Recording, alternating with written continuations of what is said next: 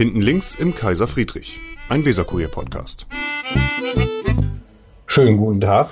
Tag, Michael. Moin. Moin. Wir sitzen heute hier zur 105. Folge von Hinten links im Kaiser Friedrich. In Wirklichkeit haben wir uns das aber im Café Tölke eingerichtet, weil es Hinten links im Kaffeetölk. hinten links im Café Tölke auf roten Bänken sitzen wir. Zu Gast haben Wigbert Gerling und ich heute Arno Gottschalk, mit dem wir uns äh, eine fröhliche halbe Stunde oder einen Augenblick länger unterhalten wollen. Und ich fange mal an. Ich habe eine Frage. Was ist ein Zehni? Ein was? Ein Zehni. Ein Zeni. Ja, ja. Äh, Das steht in Ihrem, in Ihrem Profil bei Twitter. Das ist, äh, das ist von dem japanischen Zen. Das ist äh, die Meditation, ja.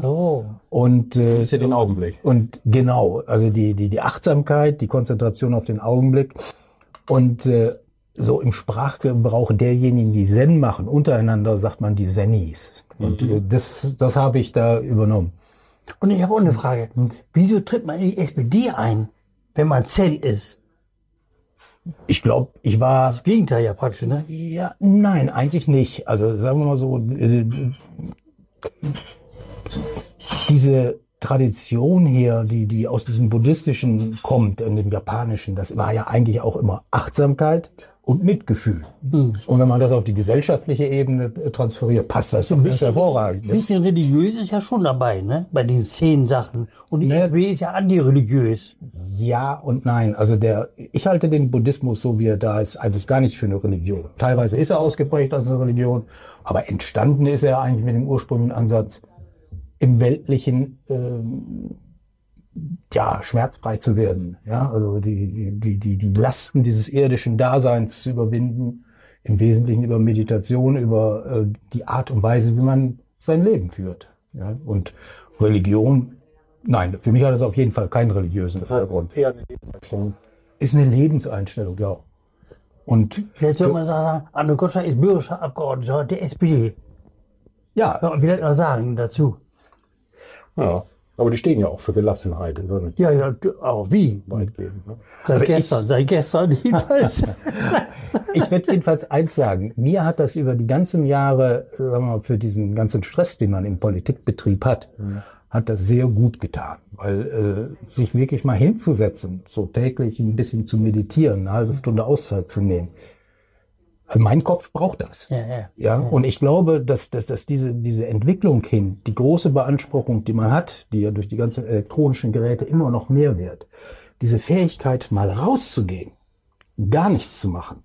Ja, das ist erstmal anstrengend. Eine halbe Stunde da zu sitzen, ohne sich zu regen, ist, Und dann ist man völlig zu werden. dann nicht kribbelig zu werden. Eine Ne? Viertelstunde schon bei, beim Impfen, hinterher eine Viertelstunde warten. Das wird schon lange. Das sah ich schon die Leute, die eine Viertelstunde zu viel war. Wo haben Sie sich das angeeignet? Ich habe mal über einen Sport hier jemanden kennengelernt hier in Bremen. Der ist äh, ja so ein Meister, ja, der selbst sich in Japan in so einem Kloster hat ausbilden lassen, ist ein Deutscher, ein Jurist, der sich äh, ganz einfach in dem Bereich entwickelt hat. Und ich bin so langsam rein, habe es immer ausprobiert und irgendwann ist es mir ein Bedürfnis geworden, das zu machen. Immer welche Sportart war das? Welche Sportart? Sportstudio. Sport, natürlich Sportstudio. Natürlich die Verein. Nicht Mal immer. eben einmal erzählen, was Sie heute Morgen schon so gemacht haben. Was ich heute Morgen gemacht habe, ich habe ähm, heute ehrlich gesagt mal einen Tag ohne Sport verbracht, weil wir gestern Abend drei Stunden Jahres, also Mitgliederjahreshauptversammlung im, äh, in der SPD im Ortsverein hatten und bin heute nicht vor halb sieben aus dem Bett gekommen. Und da war das zu spät, weil ich meine Frau noch äh, wohin bringen musste. Und noch die ganze Bevor Sie gehen morgens, morgens ins Sport. Ich gehe morgens ins Sportstudio und normalerweise so halb fünf, fünf in, in der Zeit. Und mein Programm ist äh, morgens ja, um halb fünf. ja, das ist Ja, nachmittags. nein, morgens äh, morgens ist viel besser. Also erstens, man muss bei Geräten nicht warten. Sehr früh. Es sind zwar es sind ein paar da. Ehrlich? Ja, ja. Es sind ein paar da. Äh, der andere Punkt ist, ich habe das bei mir gemerkt, wenn ich abends trainieren wollte, hatte ich immer Ausreden oder andere Termine. Und morgens früh um 5 Uhr habe ich keine Termine. Kein Wunder. Ne? Kein Wunder. So. Und es ist natürlich so, ich, äh, bin erst in der Zeit des Lebens zu jemandem geworden, der gerne früh morgens aufsteht. Ne? Also so, früher war das auch nicht so. Und jetzt geht das. Ja, und dann mache ich jeden Morgen eine Runde Gymnastik, 15 Minuten. Eine Viertelstunde. 56, stimmt das? Ja. Jahrgang 56. Ja. 1956. Hm. Ja, Dann äh, eine, eine, nö, eine Viertelstunde, 20 Minuten Krafttraining an den Geräten. Abwechselnd, also so Oberkörper, gemixt oder Beine. Und dann, das habe ich jetzt äh, in diesem Jahr eigentlich kontinuierlich so geschaltet, 30 Minuten auf dem Rudergerät. Und dann, So dass Sie ungefähr, dass Sie ein einstündiges Programm haben. genau. Und das würden Sie Ihren Altersgenossen empfehlen. Das sollten wir. Jedenfalls mindestens dreimal in der Woche. Sie müssen es ja nicht so übertreiben wie ich, dass man es jeden Tag macht. Das ist erst fünf vor sechs. Ja. Kann man ja noch eine Menge anfangen mit dem Tag. Sie sehen, da- Sie, sehen, Sie sehen das schon, dass das für Sie so eine Passion ist, was Sie ein bisschen mit Augenzwinkern betrachten. Oder? Ja, natürlich. Also ich meine, dass es ein bisschen verrückt ist, äh, das muss man ja äh, dazu sagen. Deshalb, aber ich meine das durchaus in einer gewissen Art und Weise ernst. Ich glaube, dass äh, für uns, gerade wenn man älter wird, diese Notwendigkeit, ein bisschen was sportlich zu tun, ja, sowohl von der Kraft her, also wirklich das Krafttraining her halte ich für sehr, sehr wichtig, aber auch von der Kondition her. Das ist notwendig. Und ich glaube, es hilft auch ein Stück weit, so ein bisschen gegen das biologische Altern auch anzuarbeiten. Habe ich jedenfalls den Eindruck. Wenn ich noch eine Frage Ja, ja, Ich sehe dir- natürlich. Ich sehe dir an, dass du gerne eine Frage stellen. Darf ich noch eine Frage? Ich habe äh, zig Fragen. Alles klar, okay. Ich auch. Ich habe eine ganz, eine ganz große Frage. Mhm. Ähm, ich kann Arno Gottschalk überhaupt nicht einordnen. Hm. Ich weiß nicht, ist das der ähm, Vertreter der Verbraucherzentrale, der sich mit kompliziertesten Fragen der Finanzpolitik auskennt? Hm. Ich weiß nicht, ist das der Öko, der sich um die Zukunft der Ökologiestation Hm. kümmert? Ist das jemand, der von morgens bis abends auf Twitter und Facebook irgendwie mit, äh, mit anderen Menschen politische Debatten führt? Ähm, oder ist das der Sportfreak, der morgens um 5.30 Uhr im Sportstudio ist? Und das, ich kann Arno Gottschalk, wer, wer ist Arno Gottschalk? Arno Gottschalk ist alles von dem ein Stück weit. Aber sagen wir mal, von meinem Kern her denke ich, ich definiere mich schon als ein politischer Ökonom. Ja. Ja, das ist meine Ausbildung gewesen, das habe ich auch lange gelebt. Bin dann rüber in die Verbraucherzentrale, ja, wo wir ja hier in Bremen gerade auch diesen Bereich dieser Finanzdienstleistungen aufgebaut haben und stark waren, weil wir auch rechnen konnten, ja, weil wir überprüfen konnten und weil wir da äh, was umsetzen konnten. Da habe ich einen großen Spaß äh, dran gehabt. Ich bin im politischen Bereich zuständig für den Haushalt und Finanzen, ja, das liegt nahe. Und wenn, was ich zusätzlich übernommen habe, ist ja auch diese Frage der Sprecher Klima Umwelt, wo ich sage, der Ansatz, der für die SPD stehen kann, nämlich diese Transformationsprozess, die wir brauchen, hinzukriegen, heißt in der Wirtschaft und im Arbeitsleben was zu verändern. Also im Kern auch wiederum, wo das Ökonomische andockt. Und die anderen Sachen, ja, ich mache sie einfach gerne mit dem Sport, mit der Kultur und diskutieren. Das ist halt ein bisschen auch Leidenschaft. Ne? Das hört sich nach vollem Programm an, ne? Äh, ein Punkt noch, äh, gerade mit dem Diskutieren, weil wir dran sind. Friedenspolitisch hat eben auch was damit zu tun. Ich bin ja irgendwann mal nach Bremen gekommen. Ja, bin ja hier kein äh, guten äh, äh, Tagebare. Tagebaren oder wie das da heißt. Ja, ja, ja. Bremer. Nein, ich bin 1978 nach Bremen erst gekommen. Ich war vorher in Marburg und habe da ganz ordentliche äh, Volkswirtschaftslehre studiert. Aber das hat mir nicht gefallen, also weil ich irgendwo gedacht habe, nee, das ist zu steril, das, das glaube ich auch nicht so richtig, was sie da immer rechnen. Und hier, wir hatten ja in Bremen hier die äh, reformierte Uni, die ro rote Kaderschmiede äh, und da bin ich hier hingekommen und das erste Projekt, was wir Von damals Marburg? von Marburg. War das nicht genauso? Marburg, das wäre genauso gewesen. Nee, aber äh, hatte ich auch gedacht. Ja, ja. Aber die Ökonomie dort war schwarz wie die Nacht. Ach so. Ach So, so. und da hat's mich dann nicht lange gehalten. Das erste Projekt, was wir hier in Bremen hatten, bei dem leider viel zu früh verstorbenen Jörg Hufschmidt, war ökonomische und rechtliche Probleme von Abrüstung. Ich habe erst gedacht, was willst du denn damit anfangen? Willst denn das jemand erzählen? Aber das war damals die Zeit, wo diese ganze erste Friedensbewegung anfing. Krefelder Appell, dann diese ganze Frage von dieser Nachrüstung. Wir hatten hier in Bremen mit dieser Frage haben wir uns Diversifizierung, hieß das immer. Diversifizierung. Macht Pferde zu Fußscharen. Genau, da, darum ging das und es kam ja dann diese ganze Frage Konversion, Rüstungskonversion. Konversion, so hieß das, genau. Und da haben wir damals äh, uns hier auch sehr stark befasst mit der Frage, welche Auswirkungen hat eigentlich Rüstung auf Wirtschaft? Befördert das? Hemmt das? Und die andere Frage, wenn man abrüsten würde, wie kann man eigentlich Arbeitsplätze erhalten, indem man die Rüstungsproduktion umstellt? Und wir haben damals das äh, ersten Projekte in diesem Bereich gemacht. Ich habe da ähm, für den Bereich der äh, Fregatten beim Bremer Vulkan gebaut wurden, haben wir ein Konversionsprogramm erarbeitet. Das hat ja auch funktioniert. Die baut heute Lürsen. genau, ja. Ja, man hat damals, als wir den Vorschlag gemacht haben, doch, das ist, was ich damals bearbeitet habe, war äh, vom Bremer Vulkan stärker in den Bereich der ganzen Meerestechnik zu gehen. Ja, äh, War das Dinge- Hennemann-Zeiten? ja, ja, ja, damals noch. Im Bereich der Meerestechnik zu gehen. Die Antwort war damals, das habe keinen Zweck für Bremer Vulkan, sei eben die Rüstungsproduktion die zukunftsträchtigere Perspektive. Ja, War sie zwar nicht. Ja, dadurch bin ich hier in diesen ganzen friedenspolitischen Bereich auch reingekommen, wo ich nachher gedacht habe, ab 1990 oder so, naja gut, das Thema ist erledigt. Ist aber leider nicht. Aber wieso tritt man denn in die SPD ein? Das verstehe ich nicht. Das kann ich Ihnen sagen. Ich habe Ja. äh, durchaus, äh, also in der Verbraucherzentrale war es so, dass ich natürlich immer auch damit zu tun hatte mit Verbraucherpolitik. Hm, klar.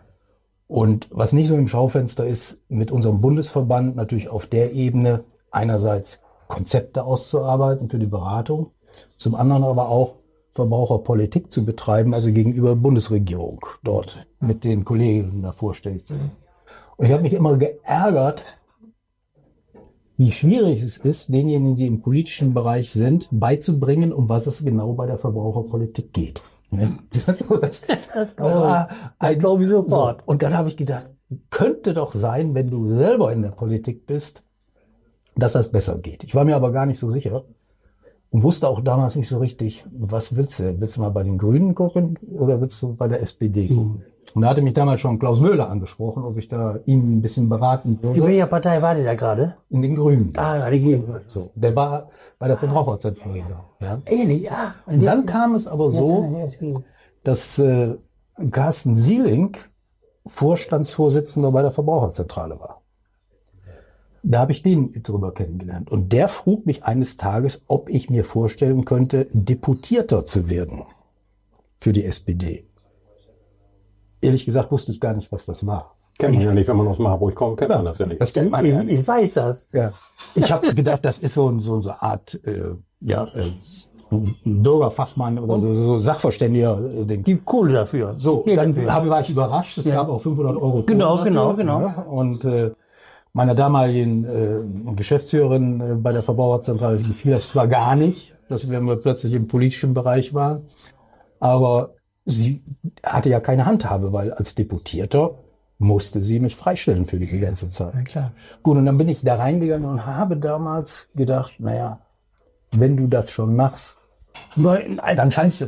ich war- Parteiunabhängig, ich war parteilos. Ja. Ja. Aber ich habe damals äh, mit Blick darauf, es gab ja den Senator Nussbaum, der immer so betont hatte, wie toll das ist mit der Partei, Losigkeit. Parteilosigkeit. Der gesagt, nee, Nummer machst du nicht. Wenn du schon, wenn du schon was machst, dann trittst, trittst du auch ein. Und dann bin ich 2007, ja, bin ich im SGB eingetreten. Wegen der Verbraucherpolitik. Um, das war das Motiv, um in die Politik zu kommen. Und dann war ich ja Deputierter und sagen wir mal, so eine Deputiertenzeit ist natürlich eine, wo man dann anfängt, sich zu fragen, sag mal, wäre das insgesamt was für dich? Ja, ja. ja oder lässt du besser die Finger davon? Ne? Als Deputierter ist man natürlich bei den Fraktionssitzungen dabei. Man ist stimmberechtigt in den Deputationen selber in vollem Umfang. Der Unterschied ist nur, du bist nicht äh, in der Bürgerschaft dabei. Ja, weil da ist es ja nicht. Und das habe ich dann in der Zeit genutzt, mich zu fragen, geht das? Und äh, bei uns im, Ost, im Ortsverein Peterswerder Ostertor, äh, Peterswerder Steintor, äh, ja, ist es mir gelungen, dass die Leute gesagt haben, Mensch, kandidier doch mal. Und dann in die SPD-Fraktion eingetreten, in, die, in, die, in der Bürgerschaft äh, Sitz. Nein, das ging ja da noch nicht, sondern das Ah, war erst 2011 die erste Wahl, Ja, wo ich da genau. kandidiert habe und äh, Und wieso kandidiert? Da wird ja auch keiner zu geprügelt zum Kandidieren. Nein, ich musste erst mal Sondern im Ortsverein, im, im, im Ortsverein Ja, ja, ja, klar, klar. die Unterstützung kriegen. Na klar. Das war aber so, dass damals die Uta Kummer, die hatte die zwölf Jahre gemacht. Und die, Ah, Zwölf Änder. Die zwölf Änder, genau, Da genau, äh. Gerling, zwölf Änder. Und äh, die hat das auch ganz brav gesagt, nein, dann ist auch für mich Schluss und wir brauchen dann neun. Und wie das manchmal so ist, es passte gerade. Und jetzt nervt der Arno Gottschalk, nervt so ein bisschen der SPD-Fraktion mit seinen ganzen Zahlensalat, ne? Ja, Ja, ja. Sag ruhig ja. naja, also ich, ich sag mal so, äh, ich finde schon äh, ein bisschen äh, das, was ich reinbringen kann. Also sagen wir mal von diesem ganzen finanzpolitischen oder von der Ökonomie her oder auch eben mit dem Zahlenwerk. Ja, ja. äh, das Salat, ist schon hatte ich gesagt. Salat, Salat, Salat, Salat, in, in dem ich Bereich. Es ist natürlich manchmal schon hilfreich, wenn man nicht nur redet, sondern auch rechnet. Kann aber auch zum äh, gefährlich werden. Frau Wiedemeyer ist das beste Beispiel. Cornelia Wiedemeyer. Ja. Die ist ja nicht mehr Ortsanleiterin in der Pinderwalle Grübli geworden, weil die immer genervt hat mit den Zahlen. Ja. Und ich weiß, aber es Ja, ich habe sie nicht mehr persönlich kennengelernt. da. hat so ein gefährliches, hat so ein Risikopotenzial. Na, bislang ist es ja noch gut gelaufen. Naja, äh, noch, noch, noch. Ja, sind ja auch dann erst von ähm, 2011 bis heute zehn Jahre. Schon zwölf, da sind ja noch, ist ja noch eine Runde zu Ende zu bringen. irgendwie. Ja, ja, zwölf, zehn Jahre sind elf Jahre, elf, elf Jahre Bürgerschaft. Jetzt in einem Jahr ist Bürgerschaft, ist zwölf. Ja, 23 ist Gebäude. Ist Schluss. Ist Schluss. Nein, ich will nochmal. Ich will noch mal versuchen.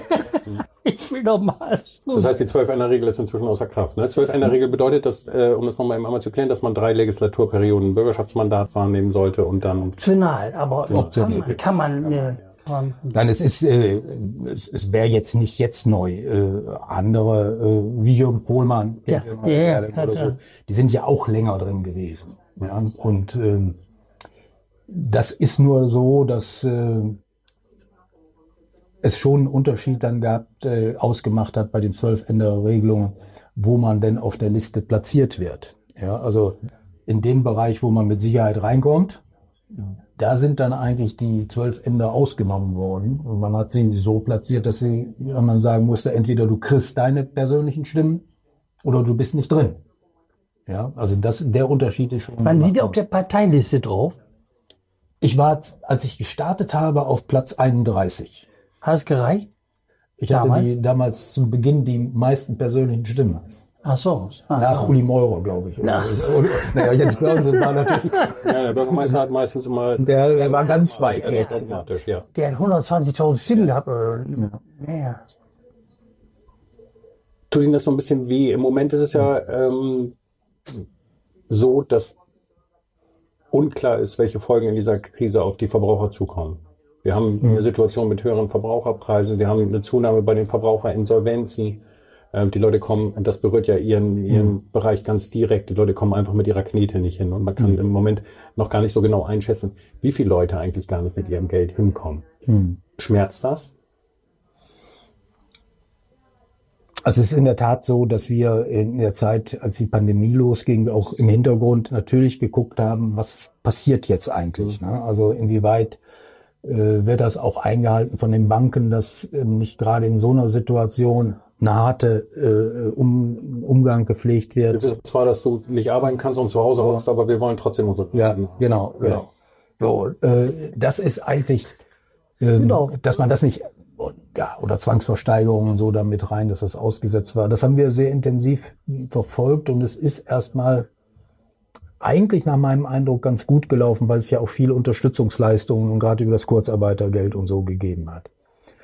Unklar ist mir natürlich, ähm, es sind eine ganze Reihe von Unternehmen am Leben gehalten worden, die möglicherweise, wenn man es wieder schärfer stellt, äh, Probleme bekommen werden. Ja, wenn man so eine Insolvenzsachen aussetzt, dann hat man unter Umständen eine ganze Menge äh, äh, lebende Tote. Zombie-Unternehmen so, ist das ja auch schon. Zombie-Unternehmen, ne? so in dem Bereich. Ich glaube, den harten Test haben wir noch nicht. Ähm, und was man eigentlich in so Bereichen immer sehen kann, ist, wenn natürlich die Arbeitslosigkeit hochgeht, dann hat man die Schwierigkeiten, also dass Leute auch mit ihren Verträgen so nicht mehr hinkommen. Ja, das ist ähm, regelrecht, was Verschuldungssachen angeht, ist es ja so, Herr Brandt, da ist ähm, die Verbraucherzentrale ja selber nie richtig mit drin gewesen. Das war ja die äh, praktisch bei den Schuldnerberatungsstellen, äh, die in Bremen nicht zur Verbraucherzentrale gehören. In anderen Bundesländern ist das teilweise gemacht worden. Oh. Äh, man hat sich kooperiert, aber es waren zwei unterschiedliche Institutionen. Äh, ein anderes Problem ist natürlich immer, das muss man ja natürlich auch sehen, wenn man jetzt nach vorne gucken würde. Ähm, wir haben jetzt Diskussionen über Inflationsgefahren, wo man nicht so genau weiß, ob durch die ganzen Kettenprobleme, die Lieferschwierigkeiten vielleicht doch größere Probleme entstehen, als man so gedacht hat. Mhm. Wie reagiert dann eine europäische Zentralbank? Die haben bislang ne, den Ball ziemlich flach und unten gehalten. Jetzt geht man möglicherweise in den USA höher. Ja, der Druck wächst natürlich in irgendeiner Form auch zu Antworten. Und sobald die Zinsen steigen, dann passiert natürlich Folgendes. Erstens kriegen wir wieder enorme Spannungen an den Finanzmärkten. Und steigende Zinsen heißen, dass die Aktien nach unten kommen. Mhm. Und ob das dann alles äh, harmonisch geht oder auch erstmal wieder mit einer richtigen, mit einem richtig starken Einbruch, das wird man ja sehen. Und das, das war so dieser Punkt 2008, 2009 in der ganzen Finanzmarktkrise, dass man immer so eine Situation hat. Lange Zeit läuft etwas, ohne dass Probleme an die Oberfläche kommen. Mhm. Aber in dem Moment, wo es nach unten geht, dann kommt der ganze Mist nach oben, ja, der, der zwischenzeitlich in so einer harmonischen Phase eigentlich gar nicht weiter aufgefallen. Was so ein bisschen überdeckt war in die genau, ganzen Zeit. Genau. So, und so etwas kann, also gerade nach so langen prosperierenden Phasen, da kann man eigentlich sagen, wenn es dann richtig hart auf hart kommt, dann schwimmt wieder ganz viel graues Zeug nach oben, wo man sagt, meine Güte, wo kommt das wieder her? Ne? Mhm. Und ähm, das wird man sehen. Ich meine, im Moment ist es, äh, wie ich finde, äh, bei so einem schweren Einbruch insgesamt von der, der Wirtschaft und der ganzen Finanzpolitik im hohen Maße gut gelaufen, das zu stabilisieren. Aber wir müssen natürlich nach wie vor sehen, dass alles gelingt eigentlich nur, indem die Europäische Zentralbank eine Politik fährt, die ja völlig ungewöhnlich ist. Ja? Dass man Negativzinsen hat und dergleichen. Schon jahrelang, ne? Schon jahrelang. Und äh, eine Zentralbank, die ständig interveniert, äh, um das System zu erhalten, was macht sie, wenn die Zinsen steigen? Und da haben wir noch keine Erfahrung mit. Man macht die öffentliche Hand. Bremen hat 20 Milliarden Schulden. Hm. Jetzt alle umgeschuldet auf null, sag ich mal, Zinsen. Hm. Wenn die wieder drei, vier Prozent zahlen müssen, dann mal lieber. Ja, aber da, na, Herr Gerding, da, da, das, die, die Sorge steht immer so ein bisschen im Raum. Ja. Aber wir haben eigentlich über die Jahre hier in Bremen Folgendes gemacht. Es gibt ja auch Instrumente, mit denen man äh, die Zinsen sich längerfristig sichern kann. Hm, klar. Und wir können eigentlich davon ausgehen, dass wir wenigstens die Hälfte dieser ganzen Schulden langfristig bis in die 2040er, 2050er Jahre stabil haben. Äh, so dass wir, wenn die Zinsen anfangen würden zu steigen, kriegten wir erstmal gar keine Probleme, sondern so wie die das alles äh, aufgebaut ist, würde sich das erst noch ein bisschen entspannen. Ähm, das ist ein bisschen zu kompliziert, aber äh, wichtig ist, wir würden durch ansteigende Zinsen nicht direkt Probleme bekommen, ja. sondern das ist natürlich der Punkt. Da habe ich ja ein bisschen auch bei der Verbraucherzentrale gelernt, wenn, wenn bei den ganzen Baufinanzierungen. Man muss natürlich sich die Zinsen immer wieder längerfristig besser sichern, damit man weiß, ich weiß ja nicht, was kommt. Ja, ne? ja, also kurzfristig bin ich sonst immer im Risiko drin. Ich glaube, dass wir äh, da gut dastehen. Allerdings ist natürlich bei der Größenordnung, die wir haben, ist es auch absolut notwendig. Ja. Darf ich noch mal was ganz anderes fragen? Mhm. Wenn wir jetzt den Pfad der Finanzpolitik mal, mal kurz verlassen. Wann waren Sie das letzte Mal in Schönebeck? Vor Weihnachten. Vor Weihnachten. Das war die Weihnachtsfeier von der Ökologiestation. Alles klar. Sie sind im Verein Ökologiestation aktiv. Ja. Ne? Ökologiestadt, wie straft mich Lügen, die in Bremen Nord bekannt ist, die in Bremen aber die wenigsten Menschen kennen. ne? Jetzt haben Sie die Gelegenheit, mal eben einmal zwei Minuten Werbung für die Ökologie. Warum soll ich als Stadt Bremer nach Bremen Nord fahren, um das Gelände der Ökologiestation zu besuchen? Weil das Gelände der Ökologiestation mit 20 Hektar die größte Umweltbildungsstätte in Bremen ist. Größer als die Botaniker. Größer als die Botaniker. Die Botaniker ist erheblich teurer. Ja, und ich würde sagen, schicker. Und ich würde immer sagen, wenn wir so viel öffentliche Unterstützung kriegen würden, wie die Botaniker rote Zahlen hat, dann wäre uns da super geholfen. Aber nein, wir haben äh, dort die, diese große Fläche und auch ein einmaliges Gelände, was so die Abfolge der verschiedenen geologischen Formationen angeht. Es gibt fünf, sechs Biotope, die richtig so geschützt sind. Es ist ein Wald, der äh, völlig unbelassen sich entwickeln lässt. Also wenn da ein, Ball, ein Baum umfällt, dann bleibt er halt auch liegen da in dem Bereich. Wir haben einen wunderbaren äh, äh, Tümpel für die Kinder, wo die auch äh, äh, ja praktisch solche Insekten und dergleichen da beobachten können. Es ist etwas, wo Kinder auf jeden Fall äh, eine Möglichkeit haben, in der Natur Umwelt kennenzulernen, also Umweltbildung erleben. Und Erwachsene wie ich, ich kenne die auch nicht, ne? Schöne, schöne Gegend zum Spazierengehen. ja, zum Spazierengehen, ich- wir sollten uns mal verabreden vielleicht. Da. Ja, ja. Ja, Ja, also- also, ich, ich weiß immer noch nicht, wo die genau ist. Ich weiß nicht, ob wir so viel Werbung machen können. Adresse ist Gütpol 11. ähm, wer, das Ja. mal, wer das mal nachgucken will. Ähm, also Sie sagen auch, die Einrichtung ist seit vielen, vielen Jahren chronisch unterfinanziert. Obwohl Also ich sie ja von der Umweltbehörde zwischendurch äh, mal durchaus Geld bekommen hat. Wir haben einen gewissen Ausgleich da bekommen, aber wir haben äh, äh, eine Grundfinanzierung, die liegt bei äh, 35.000 Euro. Ja, wir kriegen nochmal äh, knapp 20.000 von Bildung in dem Bereich. Wenn man das zusammenrechnet, können wir eigentlich mit dem, was wir äh, aus dem Haushalt bekommen, das sind ja nur die, die, die 20.000, das andere kommt aus Wettmitteln, ja, äh, können wir noch nicht mal die anderthalb Stellen voll finanzieren. Und das ist etwas, wo ich seit längerem auch schimpfe und äh, äh, auch drum werbe, dass es anders ist.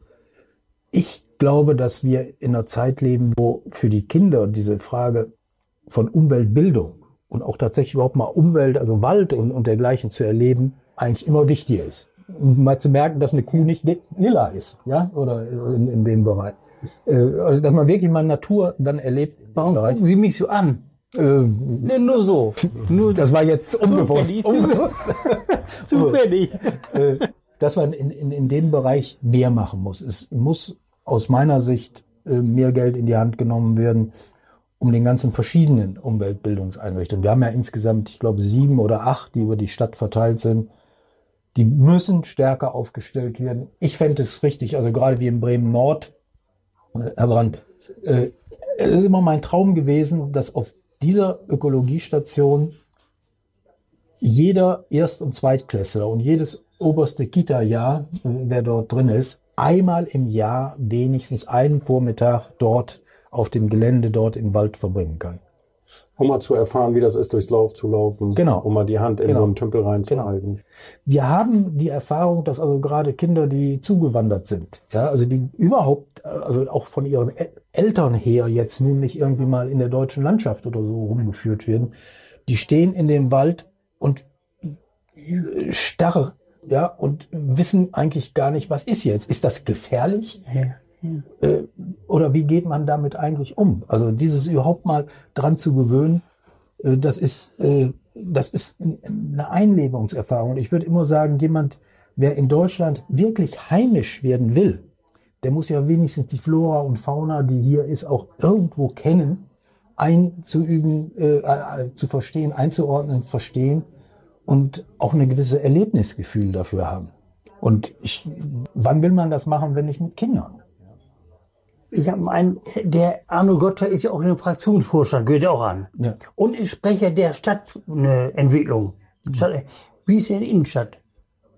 Innenstadt. Ja. Da bin ich nicht so tief drin. Also ich bin äh, zwar im Fraktionsvorstand auch mit drin, aber meine Schwerpunkte sind ja eben Haushalt und Finanzen und Klima, Umwelt und äh, Ach so, nee, die, die, Bau, Bau und Verkehr, das fällt äh, bei der Kollegin, bei, bei dem Falk Wagner rein, der. Eigentlich schade.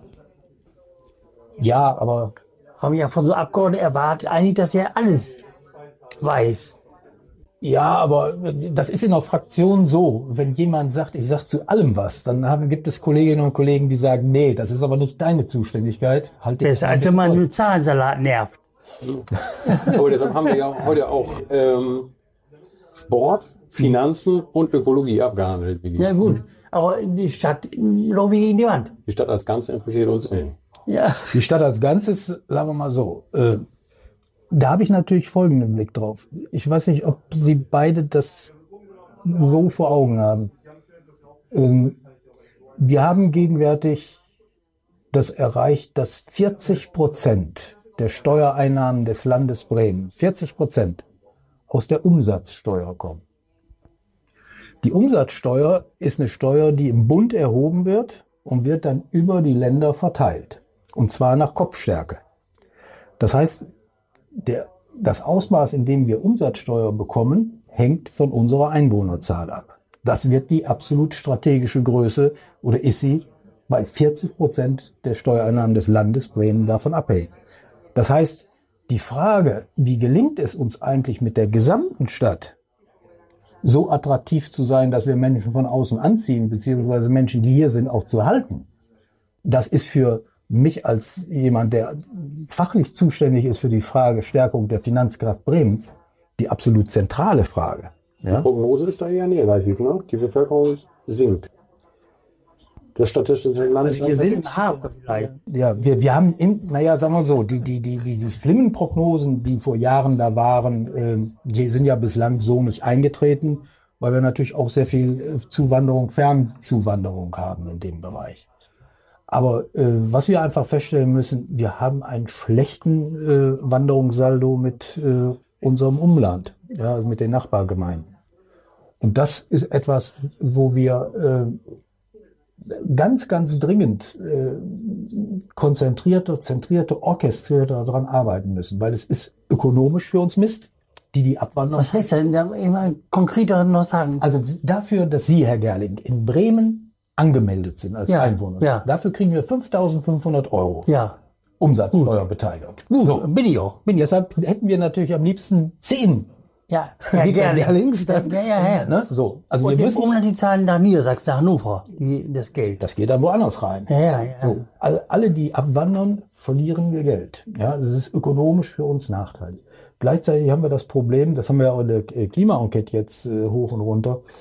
Alle, die von außen kommen, die Pendlerverkehre, sind ja im Autoverkehr für uns die großen ökologischen Belastungen.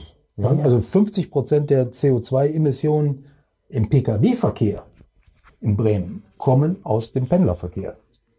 Und die, die hierher ziehen und uns dann die 5.500 Euro bringen, äh, aber ja auch, weil für die müssen die Fläche versiegeln und äh, neue Häuser bauen. Ja. Und Und sich mit der Bürgerinitiative auseinandersetzen, der sich darüber beschwert. genau, kannst Baum abhaken. Wie, du hast den Baum ab. Es gibt nichts, äh, äh, wo man nicht auch wieder Probleme hat. Aber aus, aus meiner Sicht ist das aber auch immer, und da sind wir auch immer in den Debatten dran. Wir haben ja Diskussionen darüber, Biodiversität oder äh, überhaupt Flächenversiegelung und dergleichen, wo es Positionen gibt, die sagen, hier nicht weiter versiegeln. Ja, ja wenn die Leute aber nach Niedersachsen abwandern, ja, ist der Natur erstmal gar nichts genützt. Und wir verlieren obendrein ökologisch, äh, ökonomisch etwas. Und ökologisch haben wir dann die Pendlerverkehre, die gestärkt werden. Also insofern müssen wir, wir können uns nicht in Bremen betrachten, als wären wir die Insel, äh, wo es kein Land drumherum gibt. Aber in der Bürgerschaft, da sitzen nur Bremer. Die, die haben ihren Wohnsitz pflichtgemäß in Bremen. Im Land Bremen, Im also entweder in Bremerhaven Ja, oder das ja. ja, Ja. Nicht in Niedersachsen. Das ist Nicht ja in wichtig. Ja, Niedersachsen. sehr wichtig, ne? Ja, das ist sehr das wichtig, ist, äh, sehr wichtig, ne? da müsste man schon schummeln, wenn das da so wäre. Ne? Wie ist denn die SPD-Fraktion aufgestellt? Ist sie schlagkräftig, die SPD-Fraktion? Ist sie schlagkräftig, so schlagkräftig, wie Sie das sich wünschen? Na, ich, also ich bin immer jemand, der sagt, äh, selbst wenn man gut ist, kann man besser werden.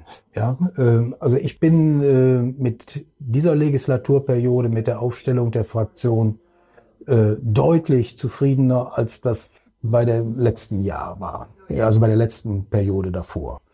Da habe ich manchmal gedacht, naja, also da gibt es mehr als zu verbessern drin. Das ist in dieser Legislaturperiode so, dass wir da doch stärker aufgestellt sind, dass auch sehr viel mehr Struktur jetzt drin ist, wo, äh, naja, die Frage ist vor allen Dingen der Zusammenarbeit, auch in der Fraktion. Es gibt hier in Bremen so ein Übel eines Silo-Denkens. Ja, also das, dort ist das Ressort, dort sind die zugehörigen Abgeordneten und äh, die gruppieren sich drumherum und man hat nicht den Blick für die anderen Sachen.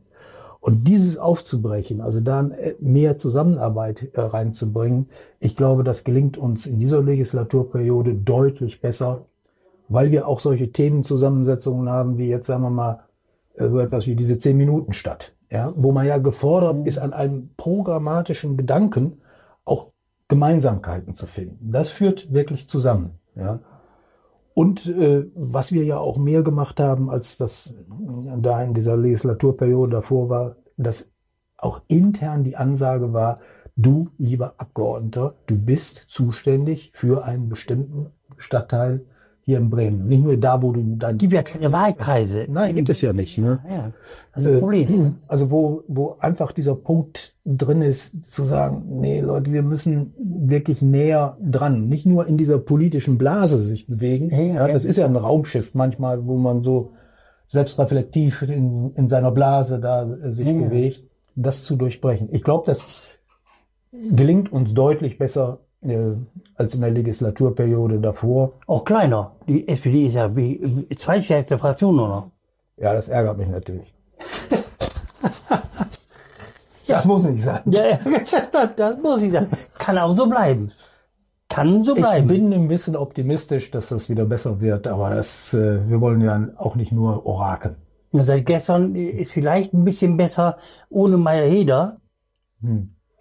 Ja, ne, du Sachen. Vollende den Satz. Bitte verenden Sie den Satz. Ohne Meier Heder. Ich höre nichts. Ich höre immer noch nichts. Gucken wir mal, wie es bei der CDU weitergeht. Vielen Dank. Ja. Vielen Dank. Ich Vielen danke. Dank, Arno Gottschalk. Herr Gottschalk. Gerne. Vielen Dank für das Gespräch. Und Michael. auf Wiederhören. Ja. Das war Hinten links im Kaiser Friedrich, ein Weserkurier-Podcast.